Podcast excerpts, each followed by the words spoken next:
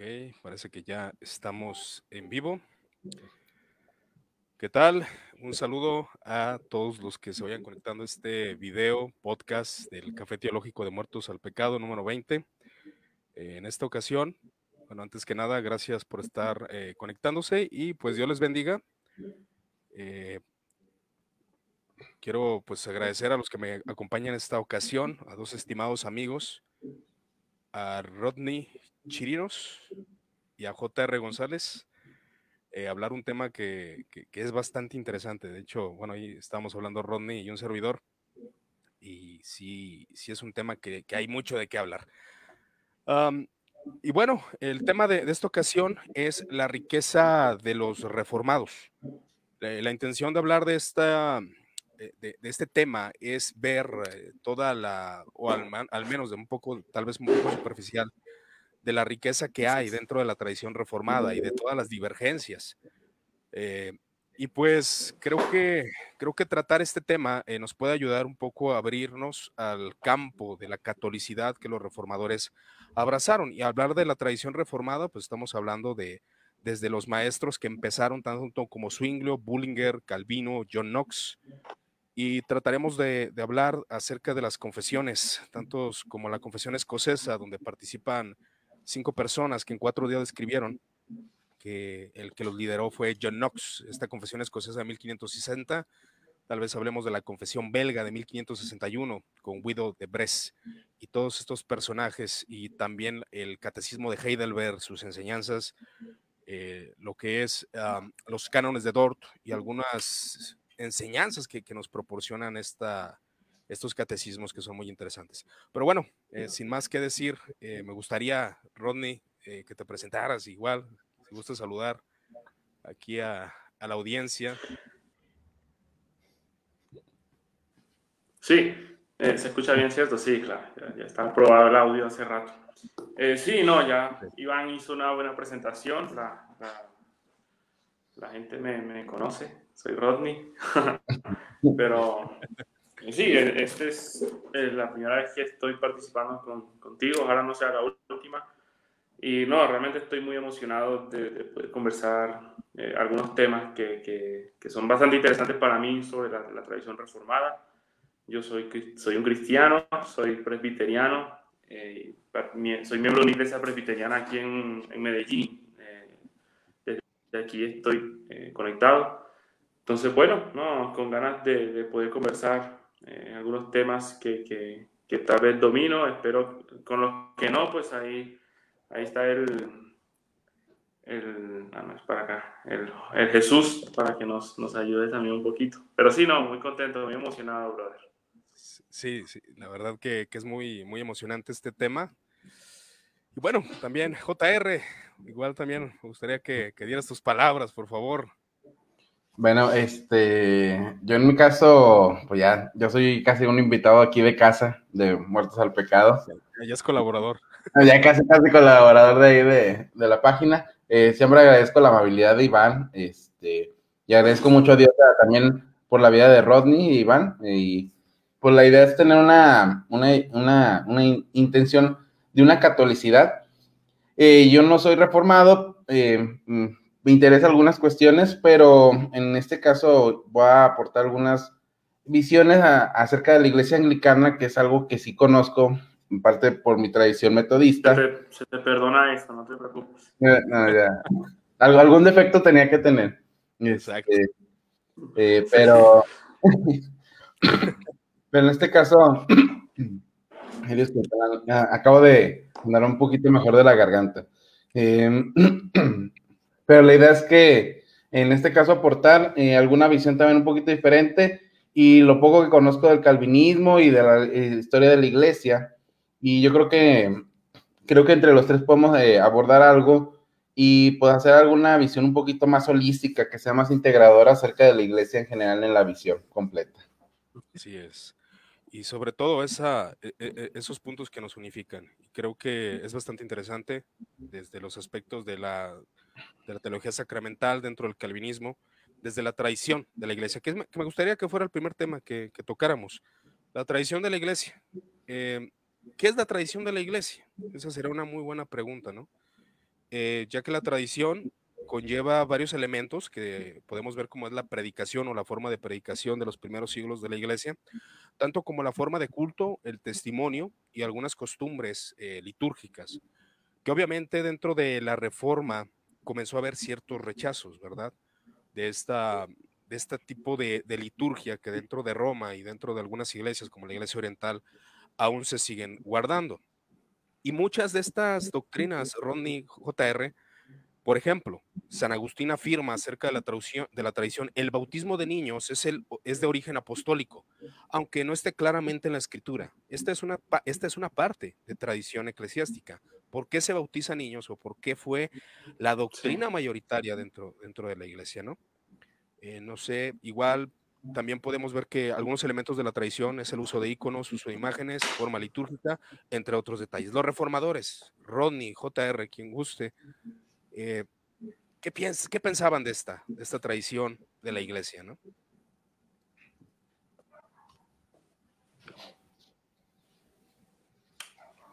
No sé si, si JR no, si quieres. No, yo, pues, primero Rodney, luego ya, yo aporto ya algo al final. Vamos a, hacer, vamos a hacer yo, Rodney, y después JR. Para que haya orden. Adelante, sí. Rodney. Uh, sí, uh, me... bueno, nosotros sabemos que realmente todas las controversias religiosas han surgido precisamente por porque se ha puesto en duda la, tradición, ¿no? Eh, realmente todas las controversias nunca no, no, han tenido nada que ver con, con que yo creo lo que la Biblia dice o cosas así. Bueno, en un sentido, pero ha sido realmente por, por ir en contra de la tradición. Y obviamente la reforma protestante no es, no es eh, la excepción. La reforma protestante es una controversia religiosa también. Y precisamente es una controversia religiosa porque se ponen en duda eh, muchas cosas relacionadas con eh, la tradición. Pero yo quisiera comenzar, no sé, hablando, digamos, de la tradición en un sentido positivo en los reformadores protestantes y que pienso en primer lugar en, en Zwinglio. Zwinglio es básicamente el, el padre de la reforma. Un año antes de que Lutero clavara las tesis, ya Zwingli estaba eh, predicando contra Roma, ya estaba predicando contra la iglesia de Roma, incluso por poco eh, logra cambiar liturgia su, en, su, en, en el estado que estaba predicando. Y Zwinglio también tenía su, su, su enemigo principal, que era el, el maestro Eck, y Zwinglio creía en la virginidad perpetua, en la virginidad perpetua de María. Y esa fue una de las primeras eh, luchas que hubo, digamos, contra la doctrina de los, de los reformadores, eh, contra la escritura, porque Johann Eck le decía a Zwinglio que la virginidad perpetua, la virginidad perpetua no, no, es, no es una doctrina que se pueda probar con la escritura. Esto se cree por, por tradición de la iglesia pero tú, tú estás sosteniendo la, la, la virginidad perpetua. Y eso sería, digamos, un, en mi opinión, uno de los, uno, un ejemplo que tenemos de un uso positivo de la tradición en la reforma protestante, porque Zwinglio es, obviamente, es uno que eh, más adelante podría creer en lo, que, en lo que llamamos sola escritura, obviamente, pero aún así cree en la virginidad perpetua. Y un eco de esto estaría en, en, William Perkins, eh, el padre del puritanismo inglés. William Perkins dijo que en la tradición podemos encontrar cosas buenas y verdaderas que no están en las escrituras. Y él, y él ofrece ejemplos de eso, que, que, que están en, la, en, las escrituras mismas. De hecho, por ejemplo, cuando en la epístola de Judas eh, se menciona que que el diablo estaba peleando contra el arcángel Miguel, ¿no? Por el cuerpo de Moisés. Y uno luego va al libro de Éxodo y no vas a encontrar eso en ninguna parte, pero eso lo recibió Judas por tradición de los judíos. Eso es lo que dice William Perkins. Entonces, Perkins dice que hay hay cosas que son buenas en la, en la tradición y cosas que son verdaderas que de ninguna forma están en las escrituras, pero no se oponen a la escritura. Y de esa, de, en ese sentido, eh, tenemos eh, razones para sostenerlas. Y la aceptación, digamos, de Zwinglio de la virginidad perpetua sería un ejemplo positivo de cómo la, la, la reforma protestante no, no representó, digamos, un choque completo contra la tradición de los antiguos o de los padres, sino que más bien eh, buscó continuar la tradición y ser parte del pensamiento cristiano, ¿no? O de la tradición cristiana. Entonces, obviamente hay otros reformadores o hay otros puntos en los que los reformadores van en contra de la tradición muy fuerte, pero hay, hay ¿cómo se dice? Hay, hay no toda la reforma protestante es un golpe contra, contra la tradición, ¿no?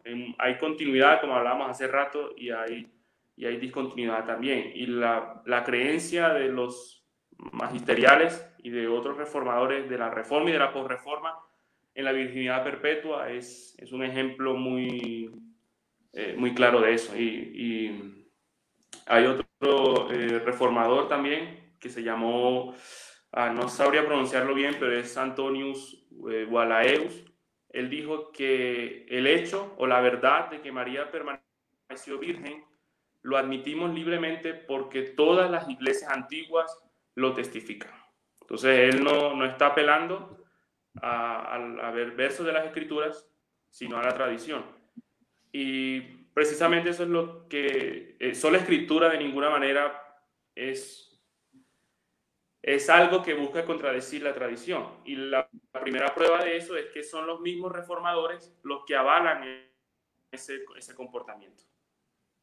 Ese, eso está muy interesante, porque el principio de Swinglo sería la tradición eclesiástica no podía estar uh, por encima de la escritura, pero sí, sí la tenía en un lugar donde se tomaba todo esto, ¿verdad? Donde se tomaba esa información, eh, esas doctrinas sí, que pudimos y... corroborar. Sí. Eh, igual, no sí, sé si decir algo, ¿no? Bueno, el Swinglio también tiene un tratado que es. Sí. Sí, sí, que Swinglio eh, tiene un tratado también que se llama De la verdadera religión y la falsa. Fue uno de sus primeros tratados. Y obviamente para Zwinglio la verdadera religión es el movimiento de la reforma y la falsa religión es el papado, son los papistas. Eh, eh, nosotros sabemos que todo esto son, son epítetos, ¿no? Eh, no, ustedes son calvinistas porque ustedes están con Calvino, ustedes son luteranos porque están con Lutero. Y bueno, no, ustedes son papistas porque ustedes están con el Papa. Obviamente todo eso es una, una pelea, ¿no? Pero así es, es como Zwingli identifica la verdadera y la falsa religión. Pero para Zwinglio en ese tratado, que realmente es muy importante, él dice que hay muchos hombres que no encuentran reposo en las palabras de Dios, sino que necesitan eh, las, las indulgencias eh, del Papa para ser consolados, ¿no? Y, eso es precisamente lo que significa eh, sola escritura. Es un asunto de, de confianza, es decir, sola escritura no es un principio hermenéutico, o no nació así, no nació como un método o un principio para interpretar la Biblia. simplemente nació como un asunto de confianza, de dónde reposa tu corazón. ¿Reposa en la palabra de Dios, en las palabras de Cristo, o reposa en la palabra del Papa, en la indulgencia? Entonces, no, es un asunto de la conciencia. Si tu conciencia está atada a la palabra de Dios, o atada a la palabra del Papa, en este caso las indulgencias, pero no surgió como, como si fuese un golpe a la tradición en primer lugar, aunque obviamente eso tuvo sus implicaciones, pero en primer lugar surgió como un asunto de confianza, que debemos creer es en la palabra de Cristo y no en la palabra, en la palabra del Papa. Y eh, para, no, no, me quiero extender demasiado, pero de forma negativa, eh, la escritura no significa que, que, no importa lo que dijo Agustín, no importa lo que dijo Tertuliano, no importa lo que dijo Aquino, eh, lo que importa es lo que dice la Biblia. No, eso, eso la escritura no es eso. Eso la escritura no, no surgió como un principio para renunciar a lo que dice la tradición, sino que surgió como una crítica para no encontrar consuelo,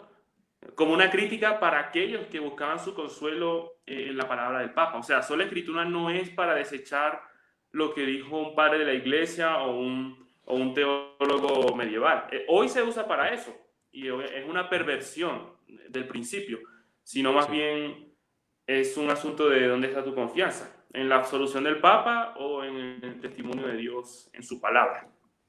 Entonces podemos ver el valor de la tradición de los reformados. E, e, ese será un principio focal. JR, ¿qué, piensas tú de, este, del valor de la tradición dentro de, la tradición reformada, eh, tanto en siglo Calvino, entre otros? ¿Qué pudieras aportar, brother?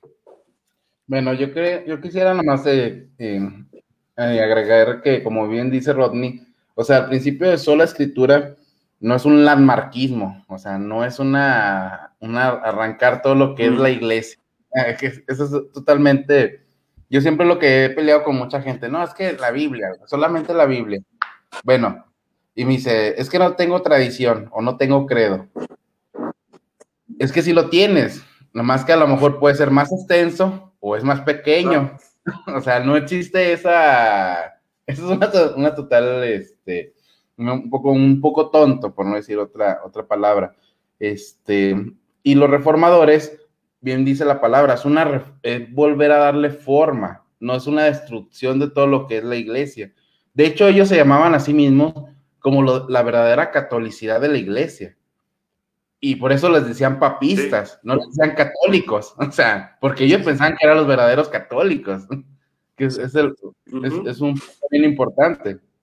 Entonces, eh, cuando dejamos la tradición en cierta manera, como hemos platicado una vez Iván y yo, es difícil sostener muchas doctrinas que la iglesia ha sostenido en cierta manera, porque la tradición también es una parte, me va a escuchar muy católico romano, pero es una parte de la revelación que Dios mismo ha dado a su pueblo. Este, y es una sabiduría que ha tenido siempre la iglesia en sí mismo. Ahora, en la misma palabra nos dice que hay cosas que no van a estar escritas. Bien dice Juan, que si escribiéramos todas estas cosas no cabrían en estos libros. O sea, hay cosas que no se escribieron, ciertamente. Ahora, vemos en algunos escritos, por ejemplo, la Irache eh, o la Doctrina de los Apóstoles, que lo que se hacía directamente en el primer siglo. O eh, también nos habla Pedro de que la interpretación privada es algo que no se debe de hacer. O sea, ese principio hermenéutico de mi subjetividad que solamente se aplica a mí mismo, no es. Aparte, otra situación. La fe de la iglesia es una fe comunitaria y que está depositada en dónde? ¿Cuál es la comunidad? La iglesia. Exactamente. Entonces, eh, ahora, este, Juan Calvino no desecha la escolástica. De hecho, tú lees a Juan Calvino y tiene mucha influencia de la escolástica. O sea, Pedro Lombardo, ¿no? Sí. Mucha, mucha, influencia de ellos, de Bernardo de Claraval. Entre sí, Juan Calvino es, un escolástico. Es un escolástico, de hecho es un escolástico Juan Calvino. Sí, sí, sí, estoy de acuerdo con eso. Entonces, cuando me dicen, no, es que la filosofía medieval o, o desecho todo eso, digo, pues entonces mejor desecha todo. Sí, no, sí claro. es muy interesante porque, porque Calvino... hay, hay eh, muchas conexiones entre la reforma y la Adelante, Rondy. No, no, lo siento, es que, ¿sabes qué pasa? Que el audio como que está un poco retrasado, como hay un silencio, pero no, me llega tu audio después, entonces siento que hay un silencio ahí y... Entonces, no, no, continúa. Ah, ok, ok. No, no sé qué está pasando acá con la red. Pero bueno, igual, siguiendo con el credo de los apóstoles, Calvino eh, trató de demostrar que ellos eran más fieles que los católicos romanos, ¿no? Entonces, eh, la fe histórica de la iglesia, eh, ellos comienzan a tratarlo como la verdadera catolicidad, como viene diciendo Rodney y JR. Ahora, de lo que decía eh, JR es muy interesante ver, porque muchos decían, bueno, es que Calvino fue muy brillante en sistematizar la institución de la religión cristiana. Bueno, es que ya había alguien anterior que ya había desarrollado la forma de escribir teología de manera sistemática, como fue Pedro Lombardo, que es, de hecho, las sentencias de Pedro Lombardo fue el modelo para la institución de la religión cristiana. Entonces, aunque sí se dice que Calvino quiso rechazar la escolástica, utilizó muchos medios de la escolástica y utilizaron muchos medios de la tradición, ¿verdad? De la tradición eh, cristiana. Aún adelantándome un poco, Rodney, eh, JR, referente al canon bíblico, se me, ah, se, me, hace algo curioso y tal vez me adelante un poco referente a esto, pero es muy interesante. Eh, cómo los concilios, dice la confesión belga en el artículo, en el artículo 20, eh, que era evidente que, hubo muchos errores dentro de los concilios eh, que ellos rechazan, es decir, de cuestiones de la tradición. Pero lo que rechazamos, dicen ellos, es todo aquello que forma una superstición dentro de la iglesia. Eh, ya sea, como decía Ronnie, las cuestiones de las indulgencias, que se creía que el Papa estaba en un nivel semejante al de Cristo, ¿no? Pero ahora, referente al canon bíblico, ya que ellos en el artículo 6, la confesión belga, dice que tanto libros de Esdras como Tobías, Judith, Sabiduría, dice lo siguiente, la iglesia podrá leer estos libros y también tomar de ellos enseñanzas en tanto estén en conformidad con los libros canónicos. Pero se me hace eh, un poco curioso y es algo que me gustaría resaltar, que Westminster, eh, referente al canon, dice lo siguiente, ni deben ser aprobados o usados de otra manera como escritos humanos eh, tal vez se note un poco ahí la diferencia que belga, la confesión belga, toma este principio de la tradición, de se pueden tomar siempre y cuando no contradigan las escrituras, y el caso de, Westminster se muestra un poco más radical, como que vamos viendo un aspecto de transformación de la tradición, ¿no? Como, una línea en la cual eh, se empieza a rechazar cada vez más aspectos tradicionales. Eh, mencionando las cuestiones de la tradición, tanto como la Trinidad, eh, lo que es el credo de los el credo uniceno, eh, los escritos de Atanasio, entre otros detalles. Y para finalizar nomás esta argumentación, a mí me gusta mucho lo que dice el catecismo de Heidelberg, que es la pregunta 22. ¿Qué es lo que debe creer el cristiano? Todo lo que se nos ha prometido en el Santo Evangelio, sumariamente contenido en el credo apostólico, en cuyos artículos expresa la universalidad e, e, e, e, infalible fe de todos los cristianos. Ahí, vemos cómo, los reformadores, precisamente en las confesiones, la tradición, que, todos, es todos estos elementos, no los rechazan. Y cabe mencionar, eh, también me gustaría añadir un poco, referente a las festividades litúrgicas, porque aún el sínodo de Dort, eh, él menciona lo siguiente, se, administrará la Santa Cena una vez cada tres meses. Aún cabe mencionar que no, que no tenían esa regla de que cada domingo debería celebrar la cena del Señor. También es edificante donde permitan a las circunstancias recibir cada domingo el domingo de resurrección, la fiesta de Pentecostés y Navidad. Pero en los lugares donde todavía no hay congregaciones organizadas es necesario instalar primero, eh, primero ancianos y diáconos. Dice esta parte en el Sino de Dort, en la regla 63 de los cánones.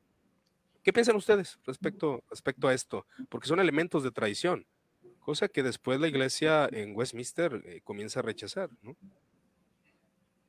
Bueno, creo yo, nomás adelantándome un poco, en Westminster, por lo que había estudiado yo de la iglesia anglicana, este, un poquito, y si no, corrígeme, ya tiene un poquito de influencia de los puritanos, ¿no? Eh, ahí en, la, en, la, confesión de Westminster. Entonces, se nota ahí un poquito la diferencia entre el puritanismo y el, movimiento, para mí el movimiento reformado y el puritanismo son un poquito ahí contrarios en alguna otra cosa. Este, y en ese punto se me hace un poquito diferente porque a final de cuentas yo, eh, ah, también por mi influencia anglicana como metodista, pues yo tengo, yo sí llevo un calendario litúrgico y para mí es de gran enseñanza tenerlo y llevarlo, porque a final de cuentas el hombre es un hombre cíclico, en el cual necesitas cierta, ciertamente llevar remembranza de lo que está llevando. De hecho, acabo de hablar con John Paul acerca del miércoles de ceniza, porque nosotros sí lo celebramos, una situación ahí un poquito, este, pero realmente no sé, creo que ese rechazo en cuanto a situaciones de celebrar eh, cualquier fiesta litúrgica viene un poquito más del puritanismo como tal, ¿no? En el cual dicen que solamente el día del Señor es el domingo y es el único que se puede celebrar. Que tiene 52 días litúrgicos, creo que siempre es su palabra que utiliza. Sí, hay una diferencia, pero Rodney, tú como presbiteriano eh, reformado, ¿qué pudieras añadir respecto a estas posibles divergencias ¿no? dentro de los movimientos, dentro de la reforma presbiteriana? Sí, no, has, dicho muchas cosas interesantes. Eh, desde el principio, eh, bien, esta semana, esta semana se celebra la, se celebró la dieta de, de ¿no? Cuando, Lutero estuvo, eh, donde dijo que su conciencia era, era, cautiva, ¿no? De la palabra de Dios. La palabra de Dios. Y sí, algo que Lutero dice ahí muy importante, no sé, para mí es que él dice que él estaba dispuesto a cambiar de opinión. Si se, le, si, si se me convence por las escrituras o por la razón. Eh, es decir, Lutero eh, no estaba rechazando la tradición cristiana, él estaba cautivo de la palabra de Dios, pero también estaba dispuesto a ser convencido por por, la razón. Y creo que la confesión de, Westminster expresa un poco ese principio, porque ellos también, eh, Westminster también dice que eh, todas las cosas relacionadas con la salvación, con la fe y con la vida cristiana, eh, podemos encontrarlas en las escrituras y podemos, podemos encontrarlas expresamente en las escrituras o podemos deducirlas, ¿no? pueden ser deducidas por buena y por necesaria eh, consecuencia. Y yo tengo ese concepto de la tradición de la iglesia, es decir, el credo de los apóstoles, el credo de Calcedonia, eh, todos los credos ecuménicos son deducciones que la, eh, que la iglesia ha hecho por buena y necesaria consecuencia. Son deducciones que la iglesia hizo de las escrituras. Y ahorita JR mencionó el landmarquismo, ¿no? que es, que es una, una forma de, de, biblicismo también. El biblicismo es, es incluso una forma de, de racionalismo, ¿no? Es, es, creer que la interpretación de las escrituras no necesita la tradición de la iglesia, no necesita la comunión de los santos, sino que soy mi Biblia y mi razón pura y nada más, yo no necesito nada más. Y precisamente por eso es que han habido controversias. Estábamos hablando de esto antes de, comenzar, que los, los herejes y las controversias religiosas no han surgido por gente que desecha la escritura, sino por gente que desecha la tradición de la iglesia. Y el biblicismo resulta en, en herejía precisamente por eso, porque de plano, o sea, desde su inicio, ya rechaza dos artículos de la confesión universal de la Iglesia, que es la comunión de los santos y creo en la Santa Iglesia Católica. Y por supuesto, eh, yo, eh, yo entiendo, yo admito que la reforma protestante, por supuesto, que es una, una controversia religiosa porque también está rompiendo con aspectos de la tradición de la Iglesia, no con todos, pero eh, antes de, de abordar ese punto, mi, digamos que mi consejo o mi guía para acercarme a la reforma protestante, porque la narrativa, digamos, popular que existe es que la, la reforma eh, rompió con la tradición y recuperó el evangelio. O sea, eso de plano ya está mal. O sea, ya, ya estamos eh, malentendiendo la reforma protestante desde el principio. Entonces, claro. no podemos asumir que la reforma protestante rompe con la tradición, sino, para, para ser más práctico, en vez de asumir que los reformadores rechazan, no sé, la veneración a los santos, yo prefiero decir cómo comprendieron los reformadores la veneración a los santos, cómo comprendieron la transubstanciación, cómo entendieron los reformadores la virginidad perpetua o la inmaculada concepción, o cómo entendieron el uso de, de imágenes. No podemos asumir que ellos rompen con todo porque la reforma es, es parte de la tradición. No podemos asumir que la reforma eh, está rompiendo con, con, con todo lo, lo, lo, antiguo. Ahora, eh, tú, tú, estás hablando del, del sino de Dort y hay una, hay una distinción muy, muy particular, porque el sino no solamente, eh, no solo son los cánones, sino que también hay como una especie de, de libro de orden en, que se publicó también en ese de hecho, tiempo. y ahí se habla de eso. Tú, tú pusiste esa cita hace Ok, sí, bueno, hace dos semanas, no sé, eh, donde dice, dicen, hablan de los días conmemorativos. Hay una distinción particular allí porque ellos no lo, van, no lo llaman días santos, ¿no?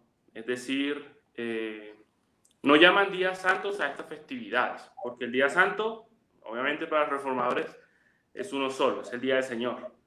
Entonces, el, el consejo, digamos, que, que, se, que se daba era que se celebraran estas cosas, pero no en los días que, que, que el mundo ah, o, que los idólatras eh, lo hacen. Entonces, algo, algo que podría ser muy común en tiempos de la reforma y post-reforma es que el sermón de Navidad, okay, que en el calendario litúrgico sería que el, el, 25, ok, no sé, de diciembre, ellos lo, lo predicarían una semana antes.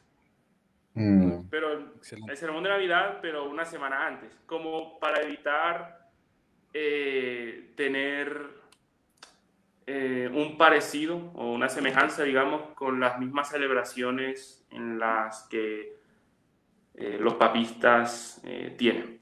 Ahora, obviamente eso, hoy en día en la práctica, eso no, no lo vas a ver en ninguna parte. Es decir, no, no vas a escuchar un sermón de Navidad o de la encarnación de Cristo un diciembre en una iglesia reformada, en, ningún, en ninguna semana de diciembre, porque obviamente también hay un, hay un rechazo de plano de, de, del calendario litúrgico. Pero también, obviamente, tenemos la confesión belga, y eso, y eso es precisamente lo que estamos hablando, es la riqueza de la, de la, la riqueza de la tradición reformada y la diversidad reformada. Y es que la confesión belga eh, también lo que, es, lo que estábamos una ahí confesión reformada. Y, y hoy, hoy, en día no lo vemos así. Por ejemplo, eh, sí, hoy en día eh, podemos ver a la, la, los 39 artículos. Hoy en día alguien dice, no, esa es la confesión anglicana. está bien, pero esa es una, digamos, una interpretación histórica que estamos haciendo de esa confesión. Pero en ese tiempo, ningún, nadie hablaba así de las confesiones en ese tiempo todo eso era visto como una confesión reformada. todo eso entraba en la tradición, en la tradición reformada y es parte de esa, de esa, de esa diversidad. Entonces, eh, sí, yo, yo, yo, pienso que eh, la iglesia, una iglesia protestante también eh, podría seguir eh, el calendario litúrgico. Y me atrevo a decir que de hecho esa fue la posición mayoritaria de los primeros reformadores, porque ellos, eh, ellos mantuvieron lo que llamaríamos de nuevo no días santos, pero sí, sí días, días festivos, días festivos. Eh, sí, días festivos le, llamaban también. Y tenemos un ejemplo claro Quería buscarlo ahora. Ok, no sé si me, me escucho. Sí, en la segunda confesión. Sí, yo te escucho. Ah, eh, quería leer el, el, el, capítulo 24 de la segunda confesión helvética. Ellos...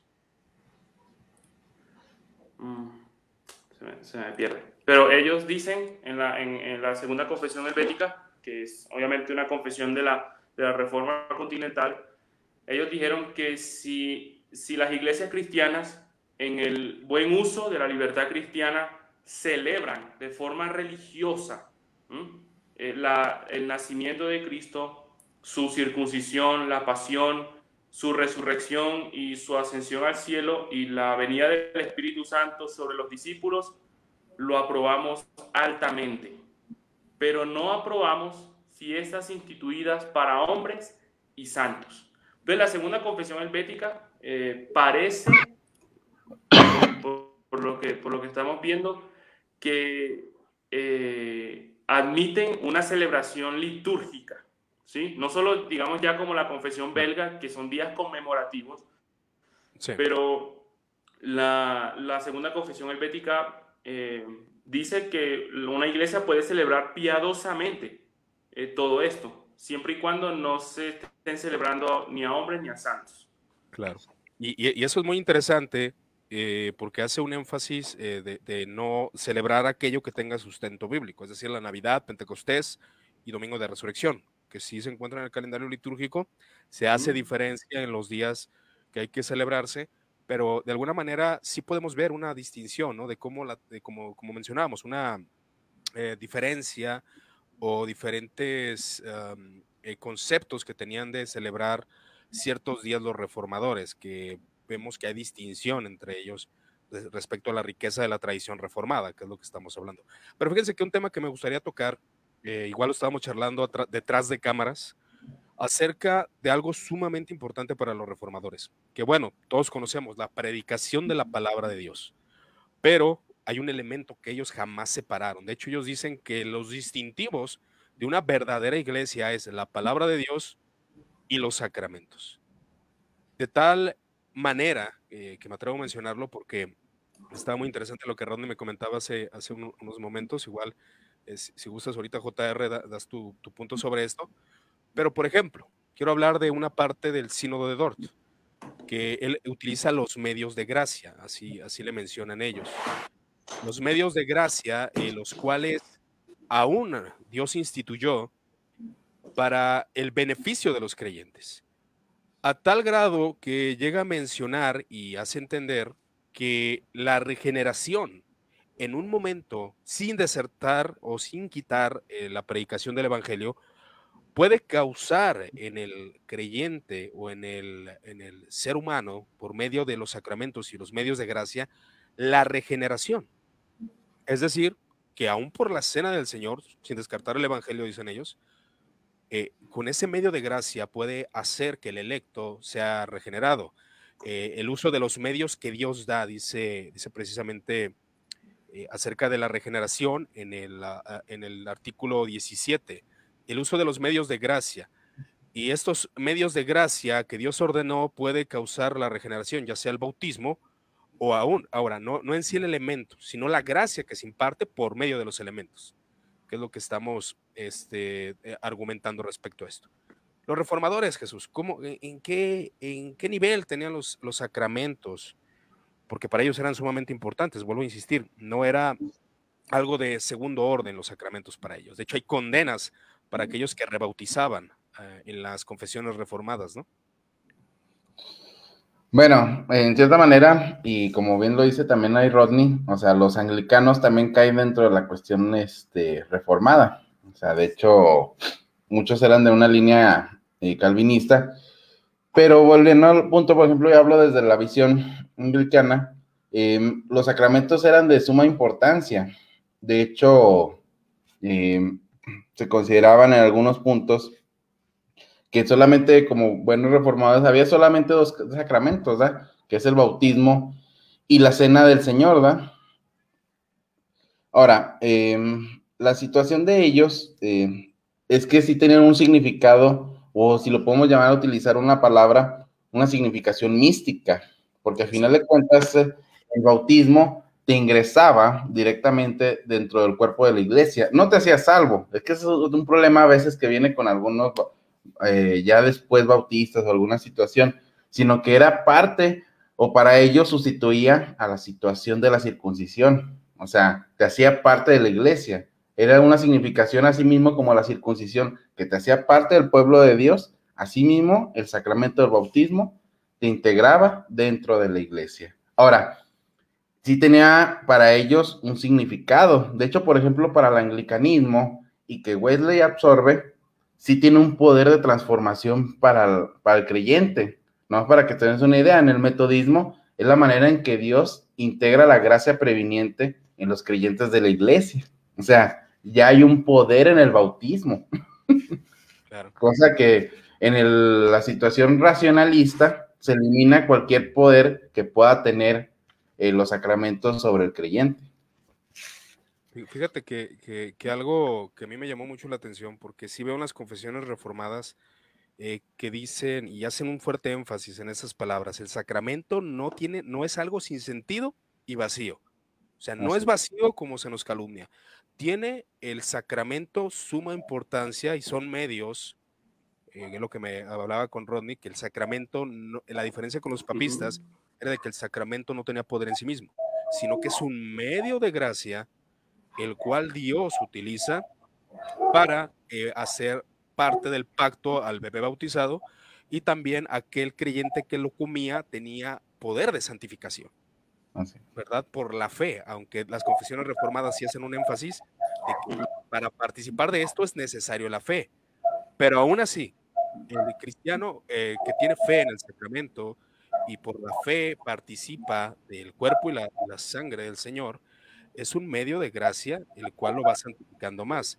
Pero aún, como no, no sin sentido y, sin vacíos, aún el que no lo probara con fe, en su momento, como eh, la palabra mística también ellos la utilizan como la unión mística, actuará porque es un medio de gracia. Ahora, la confesión belga me llama la atención que dice lo siguiente, por esta razón, creemos que quien desea entrar a la vida eterna debe ser bautizado una vez con el único bautismo, sin repetirlo jamás, condenando el credo bautismo, ¿verdad? Porque Ah, obviamente hablando de los anabaptistas, porque tampoco podemos nacer dos veces. Así que el que debe, el que el, el cristiano, que de hecho en el capítulo 14 de las buenas obras dice, las buenas obras es oír la palabra, creerla y participar de los santos sacramentos. Y a, mí me llamó mucho la atención la explicación, Ronnie, que me gustaría que la dieras. ¿Cuál era el concepto del sacramento del Señor en palabras de Calvino? ¿Qué creía él referente a este medio de gracia, el cual, por la, obra del Espíritu Santo, actuaba en la vida de los creyentes?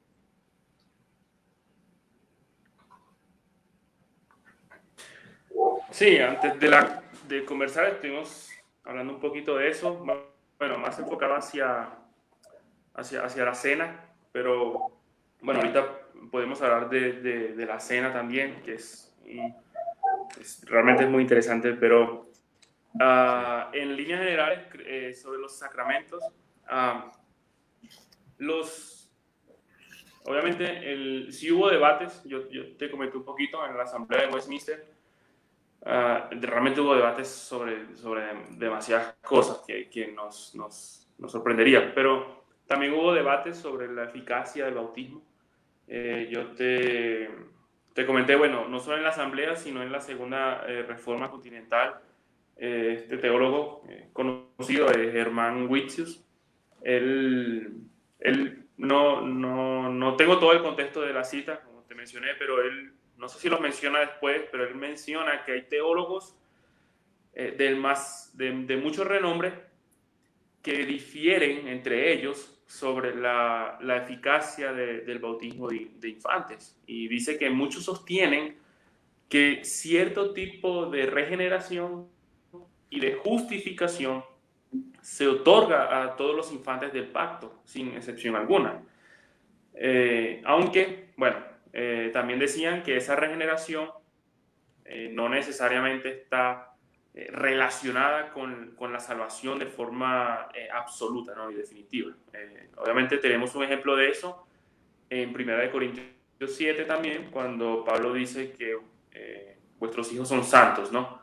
obviamente es, es una, una, una, forma de santificación sin salvación, pero para eso obviamente es importante comprender el lenguaje sacramental de los, de los reformadores. Nosotros sabemos que un sacramento se compone de dos cosas, del signo y de la cosa significada. En este caso, en el bautismo, el signo es, es el agua, pero la cosa significada es la regeneración, el lavamiento, eh, el lavamiento espiritual ¿no? de, los, corazones.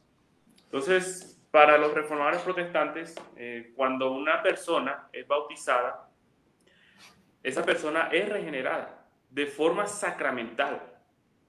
Es decir, Supongamos que, sí, un niño es bautizado, entonces ya podemos considerar, lo consideramos, lo bautizamos precisamente porque eh, el bautismo es el, es el signo ¿no? de, de, entrada al pacto, es la insignia cristiana. Consideramos que los niños son miembros del pacto y los, los tratamos así, como, como si fueran cristianos, como si fueran regenerados eh, por, por, el bautismo. Ahora, supongamos que este niño, no sé, fue bautizado y a los, tiene 20, 22 años y creyó en Cristo. ¿okay? Nosotros sabemos que creyó en Cristo porque el Espíritu Santo obró en su corazón y le dio, le dio la gracia para, para, para creer, para ser salvo. Pero la gracia que él recibió en ese momento, a los 22 años, la recibió cuando creyó, esa gracia siempre se le va a atribuir al bautismo. Precisamente por, por el significado del sacramento. Por eso, por eso las confesiones reformadas y los mismos reformadores podían decir sin tapujos que el bautismo salva, que el bautismo es necesario para la salvación. Y es que es así, el bautismo nos salva, el bautismo nos regenera, pero no por sí mismo, no por el poder de los elementos, sino por lo que los elementos significan y señalan. Entonces, Siendo que el bautismo señala la regeneración, bien podemos decir que el bautismo nos regenera, que el bautismo nos salva, pero de forma, digamos, sacramental. Pero sí, este es un lenguaje eh, que también es común en los reformadores. Ellos eh, eh, podrían ser acusados de regeneración bautismal al modo de Roma, pero la regeneración bautismal es un, es un concepto correcto, porque realmente los elementos señalan eh, la, señala las cosas significadas, las cosas que recibimos eh, por la fe. Y obviamente son, son medios de gracia que, que también nos fortalecen. Y no sé si, si también podemos hablar un, poquito sobre, sobre la cena, donde el lenguaje realmente es, más, es mucho más fuerte. Sí, eh, en, ese, en, ese sentido, precisamente la institución de la religión cristiana Calvino eh, da a entender que eh, la regeneración puede darse aún en el, el, nacimiento, es decir, en el, un bebé ser regenerado. Pero él enfatiza que puede ser antes del bautismo, como en el caso de Juan el Bautista, eh, que era lleno desde el vientre de su madre del Espíritu Santo. Ahora, algo muy interesante es que las confesiones reformadas han, declarado, aunque Westminster y aún los bautistas particulares después, eh, obviamente porque ellos eh, rechazan el paidobautismo, pero se tomaba como electos hasta que no mostraran algo diferente a los que a los hijos del pacto. O sea, son cristianos, son electos, no podemos decir que no lo sean, porque como parte del, pacto, eh, el poder regenerador, aún enfatizando el ordus salutis, que es predestinación, regeneración, que bueno, que, es una eh, construcción de la, de la, de la tradición reformada después de un tiempo, aún con Calvino, pero después se va estructurando aún más. Y trata de mostrar, eh, aunque Westminster hace una distinción, ¿no? Dice, los hijos elegidos eh, o los niños elegidos, aún en su muerte, pues van, a, van a la vida eterna, ¿no? Porque fueron regenerados eh, porque así es como funciona la regeneración previa, ¿no? que es parte de, la tradición reformada. Aunque podemos hablar de, mil de mil y un cosas respecto a eso. ¿O tú qué opinas, JR? ¿Algún comentario respecto a eso? Bueno, creo que en cierta manera, volviendo al punto, eh, yo creo que la cuestión de, la, de los sacramentos que se dan dentro de la iglesia, eh, no debemos olvidar, y yo creo que, como lo comentaba ahorita, obviamente todos tienen que apuntar hacia, hacia Jesucristo y hacia su función salvadora, pero en este afán, cierta manera, del racionalismo, olvidamos la mística que contienen cada uno de ellos. Entonces, eh, yo creo que al final de cuentas, los reformadores y lo que hemos comentado, eh, beben un poco de la escolástica y la escolástica es sumamente mística en algunos puntos.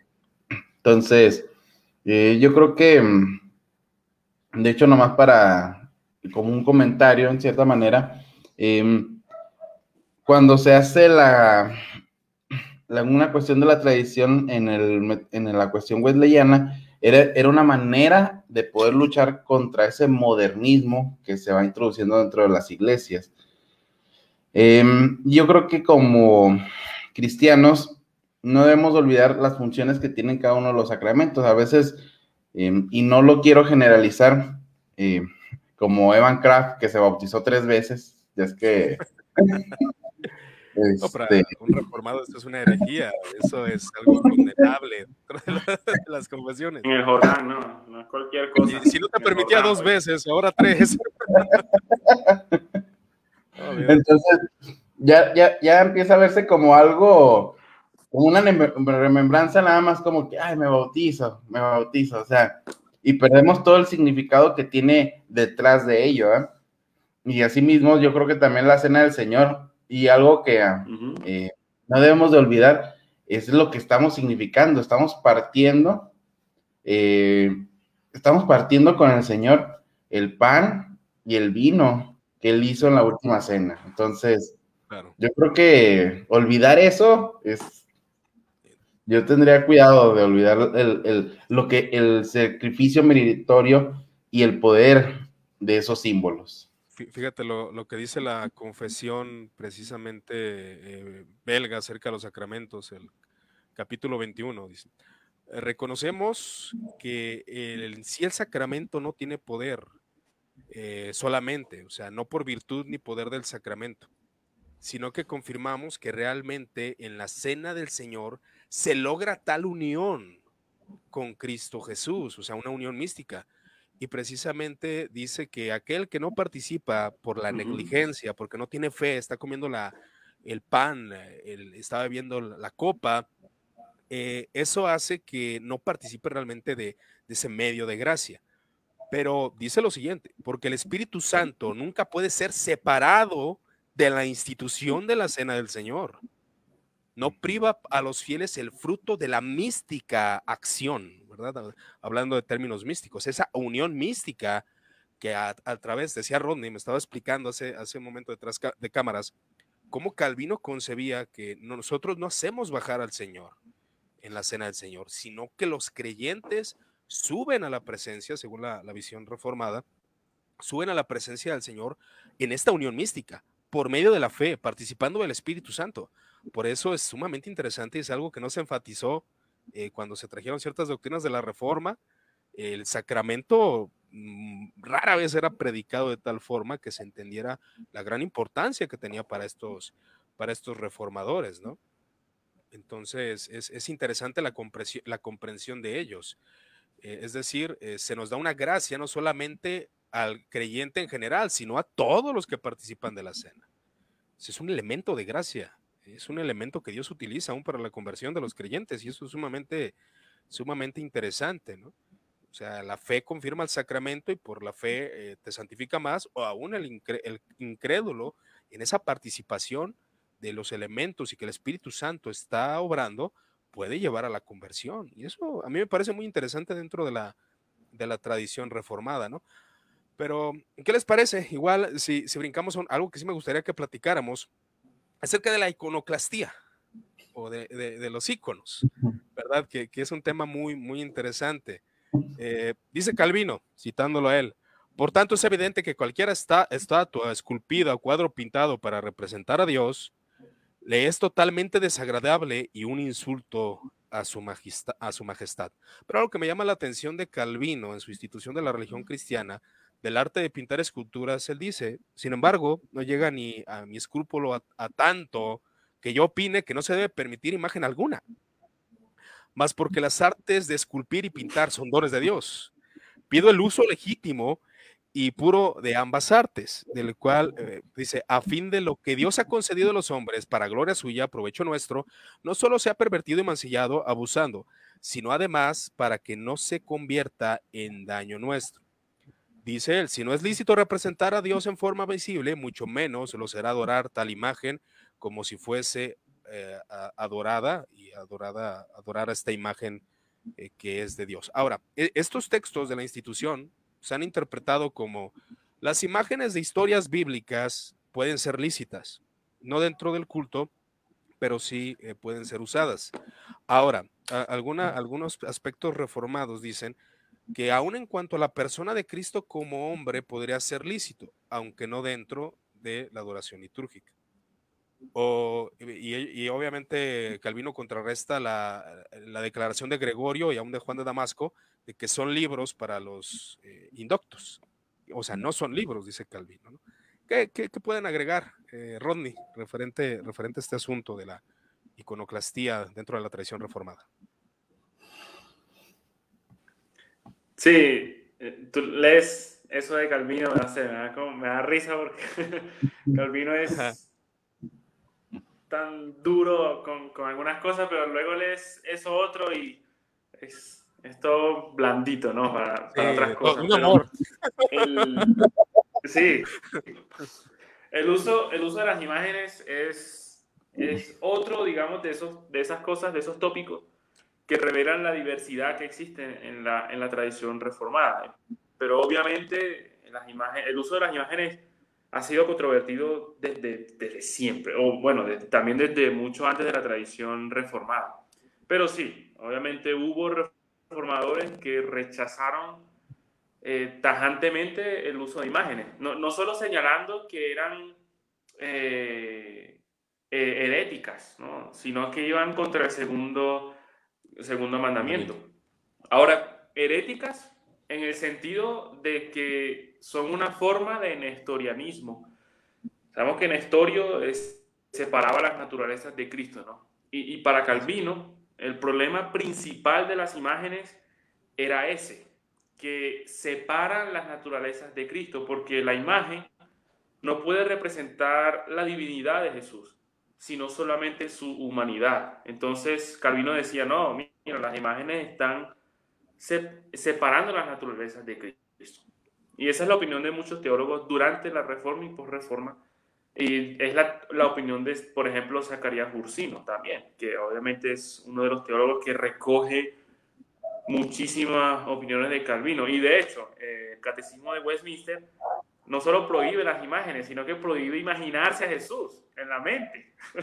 y, o sea, eh, bueno, yo no, no, digamos de una forma romántica, pero, o sea, yo a diario, si pienso en algo de, de un evento de Jesús, o yo me imagino, no sé, a Jesús. hay una imagen mental de Jesús, ¿no? Cuando lees los evangelios hay una imagen mental. 109 de Westminster. sí, pero eh, tenemos, por otro lado, tenemos las opiniones de los teólogos italianos, de, eh, digamos, Pedro Vermigli y Girolamo Sanchi. Ellos fueron del mismo nivel de Calvino, de la misma influencia, de hecho fueron muy amigos. Eh, incluso eh, se llegó a decir que sin las sentencias de, de Vermigli, sin leer eso primero, no se podía comprender la institución de Calvino. O sea, sus obras llegaron a ser muy importantes. Ahora, ellos no creían que las imágenes de Cristo eran, eran pecaminosas eh, per se. de hecho, Vermigli Vermigli decía que las imágenes pueden producir un, placer honesto cuando, cuando representan ejemplos de piedad o monumentos. Pero eh, Vermigli eh, sí, decía que en los templos las imágenes eh, deberían ser eliminadas, pero que en otros lugares podían tener alguna utilidad. Y Sanchi, eh, digamos, con respecto a, las acusaciones de nestorianismo, él, él podría decir que, bueno, si seguimos esa lógica, entonces tampoco es correcto hacer ninguna representación de las personas, como una foto, ¿no? Porque el, eh, el alma no se puede representar en la pintura. Entonces, cuando, cuando se hace una pintura de una persona, también estaríamos separando eh, a eh, el aspecto espiritual de esa persona y también sería inadecuado. ahora, eh, las imágenes, eh, yo diría que, bueno, tienen tres usos, ¿no? Tú ya mencionaste uno, que es el pedagógico, las, imágenes sirven para enseñar a los ignorantes, a los, que no tienen estudios. también tienen un uso artístico, como decía Vermigli, ¿no? Pueden producir un placer honesto. Pero en cuanto al uso litúrgico, es donde realmente está la, diferencia, porque el, el problema entre los reformadores era sobre el uso de las de las imágenes en la iglesia, el uso, el uso litúrgico. La mayoría de la tradición reformada está en contra del uso litúrgico de las imágenes. La diversidad se encuentra en cuanto al, a los usos artísticos y pedagógicos y obviamente las pinturas de, Cristo también. Ahora, obviamente, el, siempre es bueno discernir nuestros tiempos, ¿no? obviamente los protestantes luchamos con, con, otras cosas. Eh, siempre es bueno discernir si es prudente o no eh, tener imágenes en nuestras iglesias, porque las imágenes no solo producen un placer honesto, sino que muchas veces pueden inclinar el corazón hacia la adoración.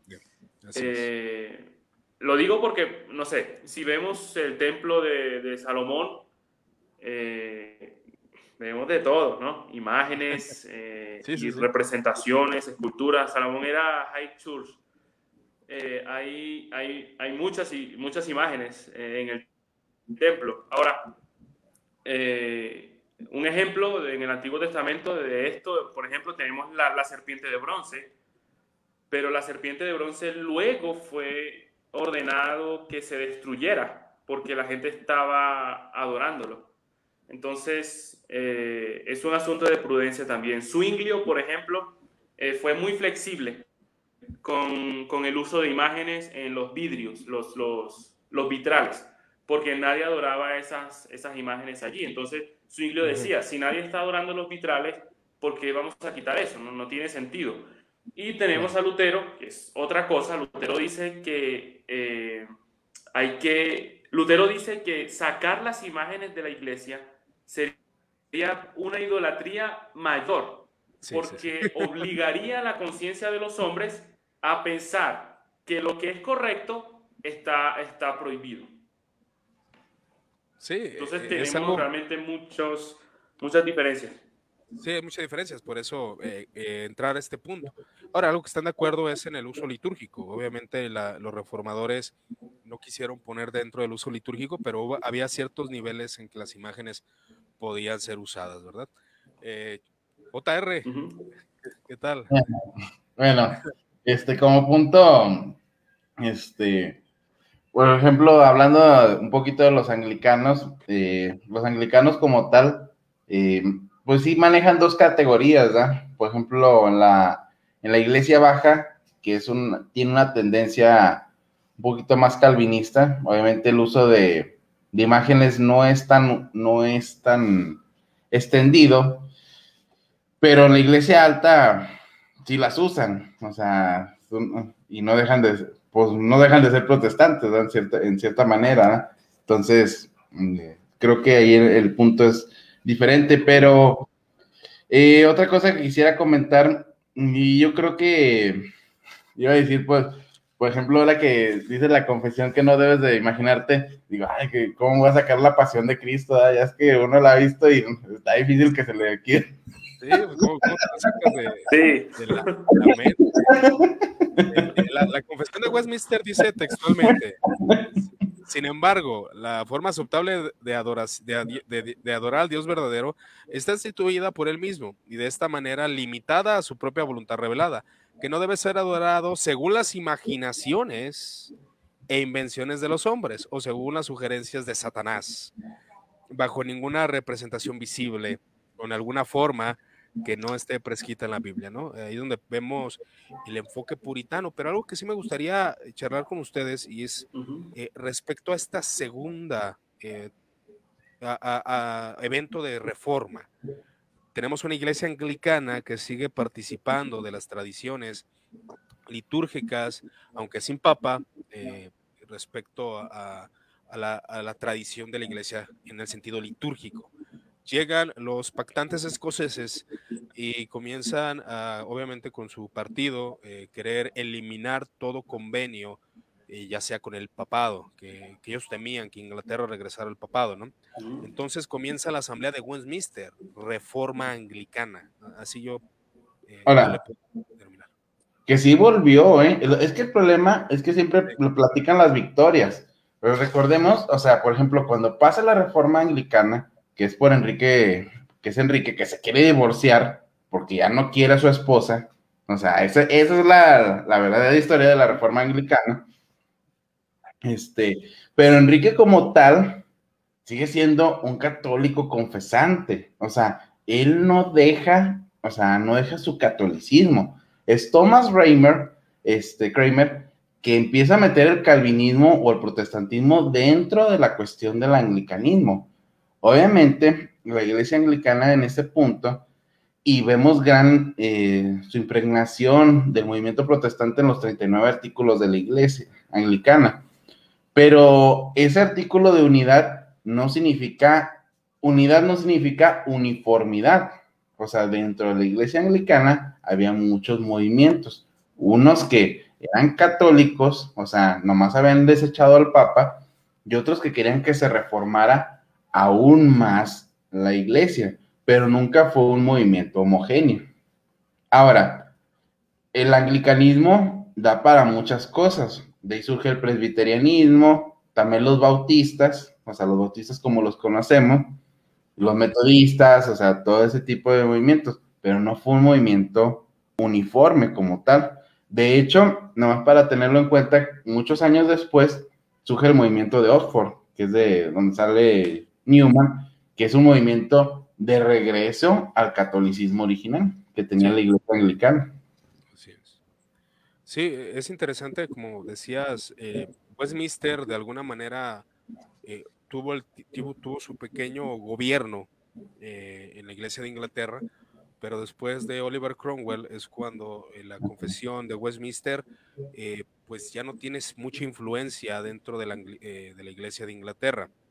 Ahora, los escoceses, pactantes escoceses, cambian la confesión escocesa por la confesión de Westminster. Dice, dice un hombre que que hay acusaciones referente que Westminster no es el pensamiento de Juan Calvino, sino que dice él que es, la forma más fiel de que interpreta Calvino, o sea, Westminster, que Westminster viene siendo el pensamiento culmen eh, de Calvino. Y un historiador dice que si Calvino hubiera descubierto esta confesión de Westminster, se sorprendería porque no es idéntico a su pensamiento. Algo que a mí me llama mucho la atención es cómo toca los temas de la reprobación.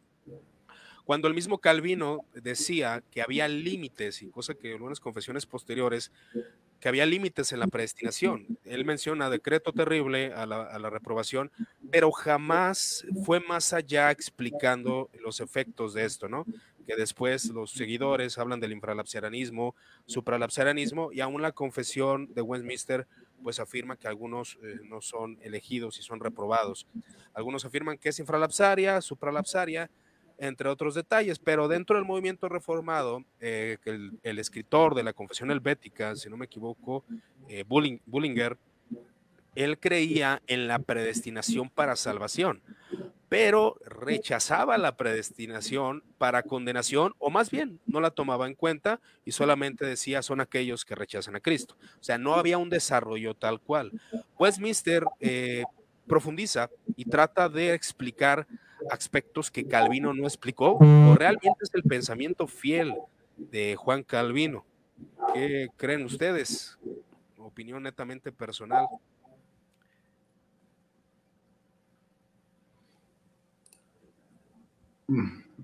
Bueno, yo aquí nada más como agregando un poco, este, yo he leído a Calvino y estoy más de acuerdo con Calvino que con los calvinistas bueno, subsecuentemente de, la teología que se va desarrollando, ¿ah?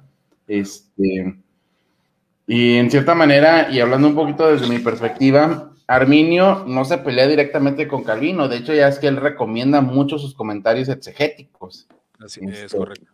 Realmente, este, realmente se pelea con el calvinismo que tiene un poquito después algunas situaciones decretivas por las consecuencias porque ellos van a, al extremo, o sea, llevan el decreto hasta el último término. E, ese es el problema que tiene Arminio realmente. Y Arminio nunca se consideró fuera de la iglesia reformada, ¿eh? O sea, es parte de la tradición reformada. Así es. De hecho, la iglesia holandesa que es reformada es arminiana. Ese es un, es un punto muy interesante a veces que eh, hay mucha riqueza dentro de, esa, de esas situaciones, ¿verdad? Este, ahora, eh, en este punto, eh, yo que leo a Calvino, de hecho tengo los comentarios de Calvino, este, del, del Evangelio de Juan, son muy buenos, la verdad es que Calvino es muy bueno en situaciones de alguna exegética, este, ya, ya deja de presumir, este, este, pero, o sea, es que el problema yo creo que más bien con Calvino es la exageración, porque Calvino tiene un límite, dice, aquí llega, aquí llega la providencia de Dios, este es el misterio, yo no puedo saber más. Hasta ahí me quedo. Sí, e, es que él pone los límites y él dice, y, a un Dort, perdón, Rodney, nomás digo esto, y a un Dort decía, eh, hay que tratar estos temas con sumo cuidado, no, no con cualquiera, hablando de la reprobación. Pero es interesante. Adelante, Rodney. Sí, lo que dijo eh, Jesús, ahorita eh, yo te lo mencioné eh, antes de empezar también, ¿no? Que una cosa son, es Calvino y otra los calvinistas, una cosa es Lutero y otra los luteranos, y una, una cosa es Zwinglio y los zwinglianos, ¿no? Es, es como, ¿no? como cuando se acusa a Zwinglio de, de, no, de creer la cena de que creía que la cena era un memorial, swinglio no creía eso, pero los swinglianos sí. Entonces, es, lo mismo pasa con las confesiones. Una cosa son los, las confesiones y otra, y otra cosa es aquellos que las confiesan. Y yo creo que en, en los reformadores vemos también, como ya mencionó Jesús también, vemos mucho de este misticismo, ¿no? Parecen medievales muchas veces y muchas cosas lo dejan al misterio también. Y yo creo que en la, en la predestinación suceden esas cosas. Yo, a yo entiendo que a veces mm, nosotros no nos enfrentamos a las conclusiones lógicas de lo que creemos eh, por miedo, pero también creo que a veces, o, cobardía, no, pero a veces creo que también debemos tener cuidado con, con, ah, no quiero decir algo que suene muy raro, pero eh, probablemente ustedes me entiendan eh, no dejarnos llevar por la pura razón, por la pura lógica de las cosas. Eh, estamos de acuerdo, los tres estamos de acuerdo. Eh, pudiendo, caer en el peligro, pudiendo caer en el peligro de contradecir la, la fe misma y las escrituras. Y es que los reformadores siempre dejaron espacio para el misterio. Es decir, si yo creo que Dios nos predestina para salvación, yo no puedo caer, en, digamos, en un juego de palabras y decir, bueno, si esto es así, entonces esto debe ser así. Y, y, si esto debe ser así es porque esto es así y esto es así y esto debería ser entonces así. ¿Qué es lo que pasa muchas veces con los, los, los extremos, con los enfoques acerca de la, de la reprobación? Yo, yo diría que mayoritariamente eh, los, los reformadores no dieron eh, cuando se referían, digamos, a la reprobación, es muy común leer eh, pasar por alto, ¿no? Eh, que en cuanto a los, a, los, a los que no han sido elegidos, a los reprobados, simplemente son ignorados, ¿no? Pasados por alto. Pero luego hay muchas, si, si podríamos preguntarles a muchos de ellos cómo, cómo sucede, ¿no? Esa reprobación probablemente eh, sería más prudente dejar un espacio para el misterio en vez de tratar de, de resolverlo y caer en, en, una blasfemia o en una, sí, en, una blasfemia, ¿no? De, de, injuriar a Dios de algo. Que de hecho el mismo Arminio, Arminio no estaba, su oposición a la elección no tenía que ver con que la elección es condicional o cosas así, como ya fue luego con la remonstrancia su, su, oposición a la elección, en primer lugar, era porque él pensaba eso, o sea, él pensaba en las consecuencias lógicas de la reprobación, y es que eso podría hacer a Dios el autor intelectual del pecado. Del pecado. Entonces, eh, obviamente, eh, ya luego, obviamente la remonstrancia fue, eh, ya es lo mismo, ¿no? Una cosa Arminio, otra cosa los arminianos también. Pero sí, creo que para, para, para los reformadores, eh, mayoritariamente ellos tratarían de eh, usar ese lenguaje, de pasar por alto en cuanto a los reprobados y dejar al misterio cómo opera exactamente la, la, predestinación en relación con una, una condena activa, ¿no? Que es parte de la escolástica protestante donde empieza a tratar de explicar, eh, que yo creo que fue con el tiempo, Calvino sí quiso explicar cosas que también para los padres eran misterio, pero tuvo sus límites. Y después, con tanto con Dort, Westminster, aún tenían sus límites. Eh, dice la contrarremonstrancia, eh, precisamente contra esto, eh, que Dios pasa por alto a los demás en su justo juicio y dejándolos en sus pecados, o sea, no había una condena activa. Pero la escolástica protestante comenzaron a debatir si Dios activamente reprobaba, eh, si Adán, si, Dios nos condenaba ya por Adán o por nuestro pecado, o si nos reprobaba con, eh, tomando en cuenta el pecado o no tomándolo en cuenta, y todo esto ya empieza a ser parte de la tradición reformada, aunque eh, precisamente muchos tratan de decir, bueno, Westminster era supralapsario, eh, la Sino de Dort, eh, supralapsario, pero aún tuvieron cuidado en estas declaraciones. Y las declaraciones de la contrarremonstrancia es el tema de la reprobación, hay que hablar con restricción y mucho cuidado, siguiendo la sugerencia de Calvino. Hay límites, no hay más, esperen, no, no, no, no vayan más allá, ¿no? Entonces, eh, es, muy interesante ver todas estas eh, distinciones, y una, de una de las distinciones que podríamos argumentar es acerca de la expiación limitada o acerca de lo que se conoce como la muerte eh, potencial, si, no, si no me equivoco, es decir, que Cristo muere por todos, pero solamente es efectiva para los elegidos. ¿no? Y aún algunos afirman que Dort no, ah, no habla acerca de la expiación limitada y Westminster pueden decir que tal vez un poco más, si, si, lo, si lo trata. Eh, lo que es eh, Dor dice que el valor infinito de la muerte de Cristo, esta muerte del Hijo de Dios es la ofrenda de satisfacción única y perfecta por los pecados, de una virtud y, y dignidad infinitas y sobreabundante, suficiente como expiación de los pecados del mundo entero. Eh, al menos las terminologías de expiación limitada no están abiertamente en Dort. ¿no? Y creo que es algo muy interesante respecto a las divergencias dentro del No, y... Sí, eh, la, la, la, expresión limitada, digamos, el, término, la frase, obviamente no, no, está en ningún lado, no está en las confesiones. Eh, obviamente es algo que, que, surge mucho después. Ah, las confesiones y los reformadores protestantes no, no hablan de la redención en, términos de alcance, sino de satisfacción.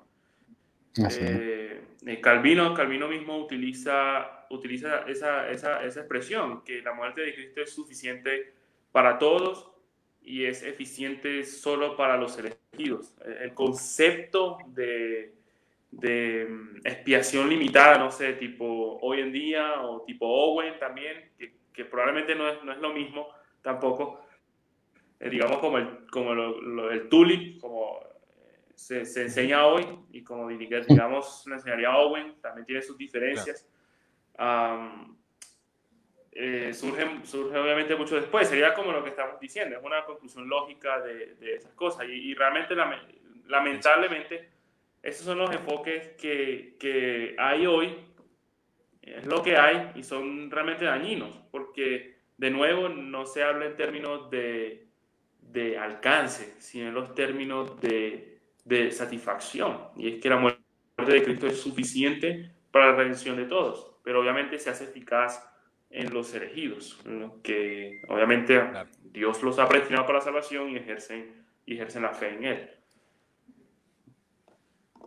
Y, y, yo le comentaba a Iván que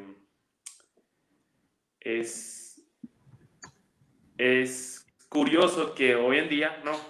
Tenemos solo este pedacito de la teología reformada, que digamos son los, el Tuli, los cinco puntos, y obviamente uno lee los cinco puntos y siempre la narrativa, pero también sobre eso es que los cinco puntos surgen del canon, de los cánones de Dort, ¿no? Y en un sentido sí, pero uno lee los cánones de Dort y es otra cosa, o sea, no es lo mismo. Exactamente. Y, eh, no solo eso, sino que hoy en día se nos muestra que eso es lo que significa ser reformado, ¿no? Creer en los cinco puntos. Cuando no siempre ha sido así. Obviamente la formulación de los cinco puntos, sabemos que es súper nueva, y que también hubo teólogos reformados que no sostuvieron las cosas, digamos, de esa forma. Y yo di un ejemplo de eh, John Davenant. John Davenant fue un ministro que estuvo en la Asamblea de Westminster y él eh, no creía en la expiación limitada. De hecho, Owen eh, podríamos decir que sería su, su, su contrario. Pero John Davenant era ministro reformado, él estuvo en la Asamblea de Westminster. Entonces, en ese tiempo, eso no es lo que te hacía reformado. En ese tiempo no eras reformado por eso.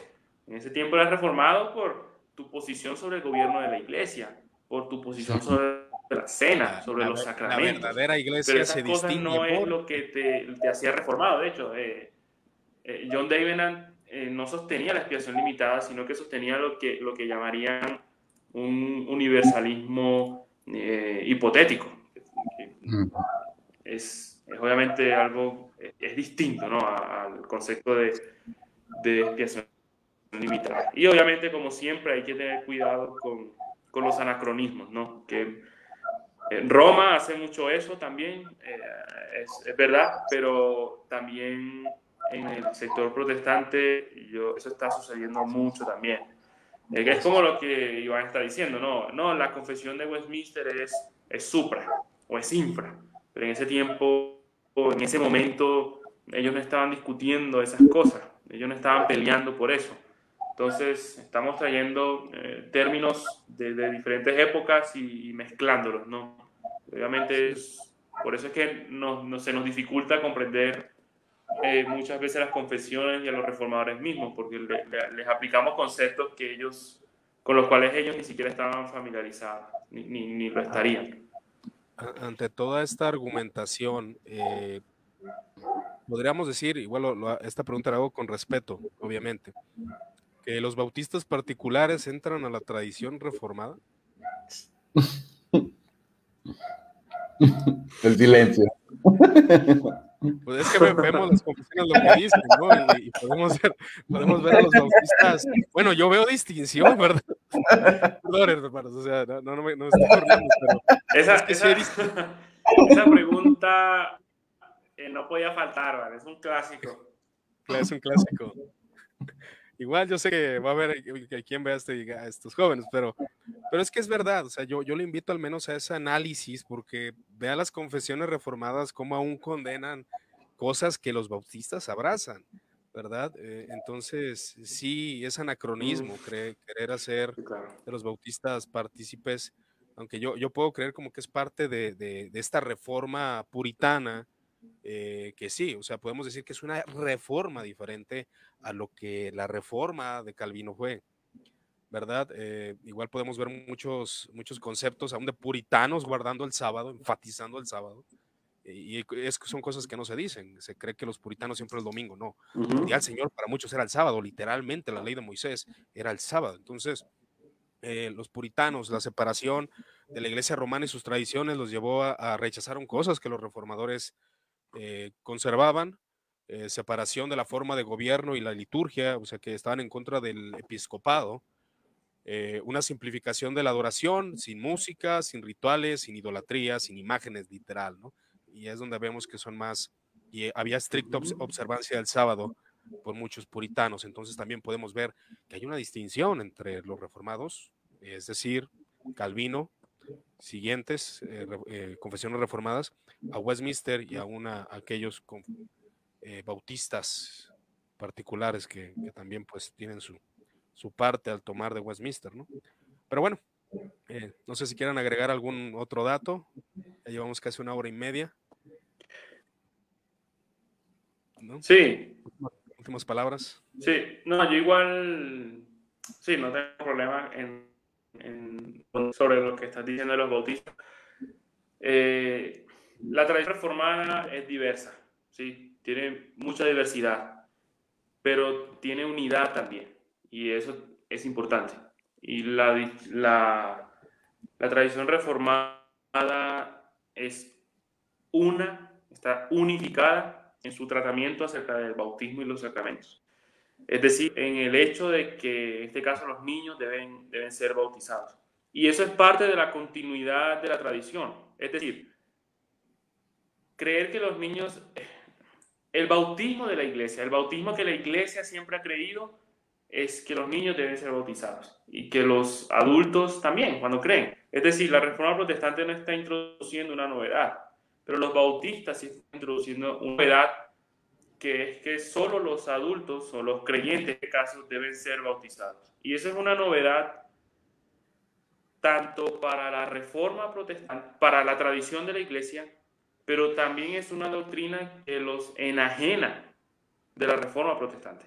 Entonces, podríamos, o sea, Calvino, eh, eso no, son mis palabras, pero Calvino piensa, o sea, en cuanto a los, los, los bautistas que están, tienen un espíritu de error, que están extraviados por, por, el diablo. Entonces, eh, esa sería la opinión realmente de Calvino, de ellos. Entonces, no, no es justo. Eh, yo, para ser lo más justo, digamos, es que podríamos decir que son eh, realmente reformados, porque ciertamente sostienen algunos principios de la reforma protestante, pero realmente eh, la idea del bautismo solo de creyentes los enajena no solo de, de, la, de, la, reforma, que creo que ese también es, es una de las cosas que se nos ha hecho creer que los bautistas contra los presbiterianos, pero esa no es la lucha. Los bautistas están contra toda la tradición cristiana, no solamente contra los reformados, sino contra eh, todo lo que la iglesia creyó desde el principio. Entonces, eh, realmente la lucha es eh, mucho, mucho mayor. Y obviamente, eh, para terminar, es un, ese es un tema súper trillado, ¿no? Que si los bautistas son reformados. Y no es que yo le dé mucha importancia a, esa discusión, pero también tiene su grado de, importancia para, para precisiones eh, históricas. Es decir, porque ser reformado significa algo, ser cristiano significa algo, ser católico romanista, no sé, las palabras y las tradiciones tienen significados. Entonces no podemos simplemente asumir que, eh, sí, si una persona se, considera reformada, o sea, ya va, primero necesitamos ser precisos, necesitamos, eh, si, si, perteneces, está bien. Un asunto de que, ay, solo los presbiterianos se creen reformados, porque no se trata de eso, se trata de ser precisos y que la tradición reformada importa y que la tradición tiene un significado también. Claro. Sí, tiene su grado de importancia esa discusión. saber distinguir solamente. Saber distinguir solamente, o sea, no, no es cuestión de que, bueno, es que si no soy reformado, eh, no soy cristiano, no, sino saber distinguir el movimiento. Bautistas particulares, eh, yo lo he clasificado y conforme a lo que he leído, como un movimiento de una especie de reforma diferente a lo que ellos quieren hacer si quieren utilizar la palabra reforma, ¿verdad? Pero bueno, JR, ¿qué puedes añadir, hermano? Bueno, yo puedo decir que los bautistas no son reformados, nada. Esa es mi palabra. No, pero yo creo que. Clásico. yo, creo que en esa manera, y nomás añadiendo un poquito, eh, no entiendo a veces el afán eh, de adoptar o tener nombres pues que no te, no te corresponden, Es como si yo quisiera como metodista, bueno, bautizo bebés, tiene una, una teología pactual, este, creo en los sacramentos, soy reformado. No, o sea, no, pues no, lo soy, o sea, no, no, a lo mejor puedo, tener una similitud, pero no lo soy, porque hay cosas que nos diferencian, ¿no? Sí, claro. Entonces, eh, no, o sea, si tenemos una identidad, no tratemos de apoderarnos de otra que no es la de nosotros. Eso, eso podría agregarlo nada más como, como comentario. Este, seguimos siendo hermanos en Cristo. Es que es una cosa ser cristiano y, otra cosa es la denominación. No te hace más o menos cristiano ser de alguna otra denominación. Lo que sí es, de, es rechazar el credo apostólico, el credo, eso sí te deja fuera de la iglesia como tal. Así es. Sí, este yo, yo, como bautista, porque quiero mencionar que me dieron muchos puntos mm. de, de bautista, eh, cuando comprendí esto de la distinción de los reformados, pues no, no me llamó la atención. Que no eres reformado. Pues sí, no, no, no, no estoy preguntando bautista reformado, no, no, no, sino que bautista simplemente, porque soy un poco ecléctico en muchas cosas, como ustedes sabrán. Pero, pero sí es interesante eh, conocer realmente la, la, historia y no hacer anacronismos, no, eh, buscar, no buscar apoderarnos de una tradición que no nos corresponde, porque pues eso nos hace deshonestos. Pero bueno, eh, vamos a ver si hay algunos comentarios por aquí. Eh, parece que solamente nos saludan aquí el, el, buen Rogelio Saldaña, el buen Esteban. Hay un Amus en el grupo, es broma, creo. creo. Saludos, hermanos, dice el buen Esteban. JR no necesita presentación, pues ya, ya todos lo ubican aquí que siempre anda de colaborador. Jaja, que arda el mundo, dice. Haciendo preguntas. Saludos, máquinas, dice el buen Pablo. Mientras vemos la tradición como algo solo propiamente romanista, habla de lo poco que se ha entendido la catolicidad, dice el buen Esteban. Otro comentario dice, mientras, ah, creo que es, el, es lo mismo. Mm. Y dice eh, el buen Chacón, el pentecostalismo es el evangelio. Yo me bauticé dos veces, más el bautismo del Espíritu. Bueno, y aquí ya, si lo hubieran quemado al buen Chacón, los reformadores. Excelente tema. Eh, ¿qué, que, se ríen. Bueno, saludos aquí. Aquí hay, aquí hay, un comentario muy motivante. Dice, me da gusto ver a estos jóvenes, no solo ver a MacArthur, a Paul Washer, a Suel Michelén, a Miguel Núñez u otros. Estos jóvenes tienen buena teología. Me gusta esta página y los tres son siervos de Cristo. Amén, hermano. Y tienen buen nivel, vale la pena participar con ellos. Pues muchas gracias por sus comentarios, hermanos. Les agradezco a los que estuvieron conectados en este vivo y pues también agradecerle al buen Rodney por sus aportes. Hermano, gracias. Que Dios te siga dando gracia. Eh, muchas gracias por tu aporte como presbiteriano. Es, es interesante eh, escucharte. Aún detrás de cámaras, muchos aportes muy buenos. JR González, pues como siempre, hermano, ya sabes, un gusto tenerte aquí, colaborador. Y es el, es el, tiene el 50 de la página de Muertos al Pecado. este, pues muchas gracias. La verdad que, que me gustó mucho el tema y la participación de los dos hermanos. La gente que estuvo aquí uh, dice que vuelvan a presentarse. igual, preséntense otra vez para, para dejar sentado quiénes son. El Rodney. Dice, estoy completamente de acuerdo. ¿Creen que realmente exista un pentecostal, pentecostalismo, pentecostal reformado, Rodney? Bueno, pues es que sí se utiliza ese término. Dice, bueno, pues es que pues, la podríamos denominar? O sea, porque hay mucho, eh, si hay pentecostales o nuevo calvinista, hay pentecostales que, que, abrazan las doctrinas de la gracia solamente, pues que cómo, cómo se le podría denominar? No, no sé, nuevo calvinismo. Yo, yo, quisiera ahí como que agregar, para mí este movimiento nuevo o nuevo calvinista, nuevo calvinista es como que realmente tiene un espíritu bautista con un toque carismático y con una soteriología calvinista. Así, eso serían así como que mi punto para, pero realmente no tendrían algo reformado. Bueno, no, no creo para mí. Es que sí hubo un tiempo, ¿no? En, Brasil había muchos que se llamaban pentecostales reformados, yo me acuerdo muy bien. Y sí, se tenían su soteriología calvinista, hablando de la depravación. Sí, hay iglesias que se llaman así también, creo, no sé. Sí, sí las hay, sí las hay, pero... Bueno, yo sé que ya nos despedimos y todo, pero este, este, este, este, este comentario de, este, este último que pusiste, no sé, Ricardo, creo que era su nombre, eh, cuando habla de MacArthur, Miguel, ah, Núñez y todos ellos, todos, todos ellos, todos ellos son estos, los proponentes, ¿no? Del nuevo calvinismo y los, los exponentes más, más importantes de eso. Y todo esta de, gente que, que, expone estas cosas, eh, me recuerda son las palabras de Lutero. Eh, en, en, plena reforma protestante, obviamente hubo una explosión, no solo de comentarios, de libros, de confesiones, tratados, ensayos, de demasiado. Y Lutero, Lutero se quejó de eso, porque esa explosión de libros, decía Lutero, están obstaculizando el acceso antiguos a los padres y a los medievales. Y hoy en día sucede lo mismo. Esta explosión de libros, cada uno de los tres autores que se mencionaron tendrán, los entre sumarán dos libros, tal vez más. Eh, son tantos libros que son como un muro. Todos sus libros son como un muro y un obstáculo para que la gente conozca la teología reformada, conozca a los teólogos medievales, conozca a los padres de la iglesia. Y, y eso es lo que ellos son. Ellos son un obstáculo. Ellos no, no, representan la reforma en Latinoamérica. Aquí no hay nada de eso.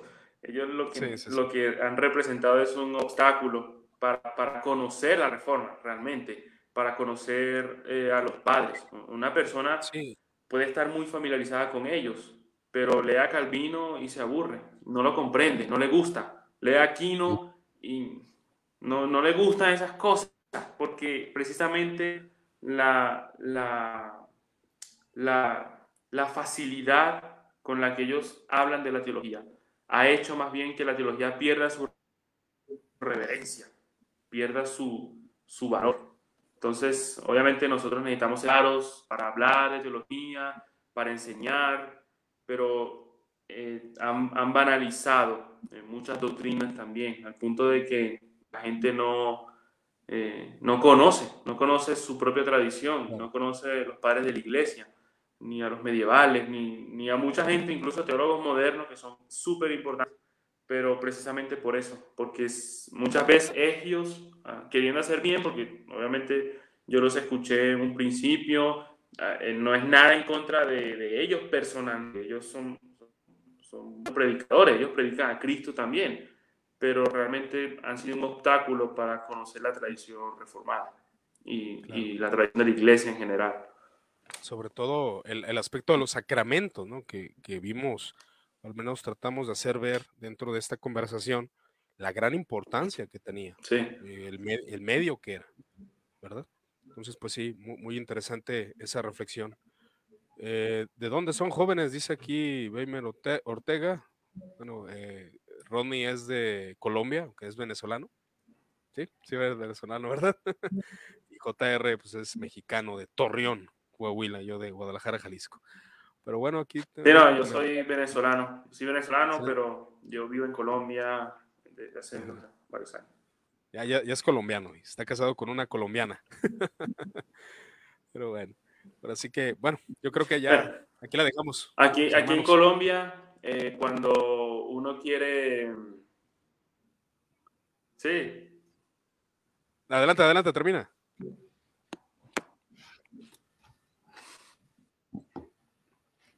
No, no, solo aquí me tienen una expresión que dicen, oigan a este. Es una expresión muy, muy aquí de Medellín, muy paisa, como cuando quieres, uh, no sé, eh, no, no, no, eh, estás en contra de lo que alguien dice. Y es una expresión 100% colombiana. Y es así, cuando a mí me preguntan si soy venezolano, yo digo, oigan a este. Pero solo eso. Creo que aquí también en México se usa, ¿no, JR? ¿Quién sabe? Oiga, este. Oye, este. ¿Quién se cree? Pero bueno, bueno, mis hermanos, pues ya, ya yo creo que ya los dejo descansar. Igual podemos seguirle porque es un tema bastante amplio y de hecho hay muchísimo de qué hablar. Pero bueno, les agradezco esta, esta participación. Cualquier duda, eh, comentario de las personas que estuvieron en el vivo, pues ya saben, estamos a, a sus órdenes. Eh, cualquier fuente de lo que se habló, pues también se la podemos proporcionar sin ningún problema. Pues yo les agradezco que Dios eh, los siga bendiciendo, que la gracia de Cristo esté con ustedes y gracias a todos los que estuvieron conectados. Gracias JR y Rodney. Nos despedimos.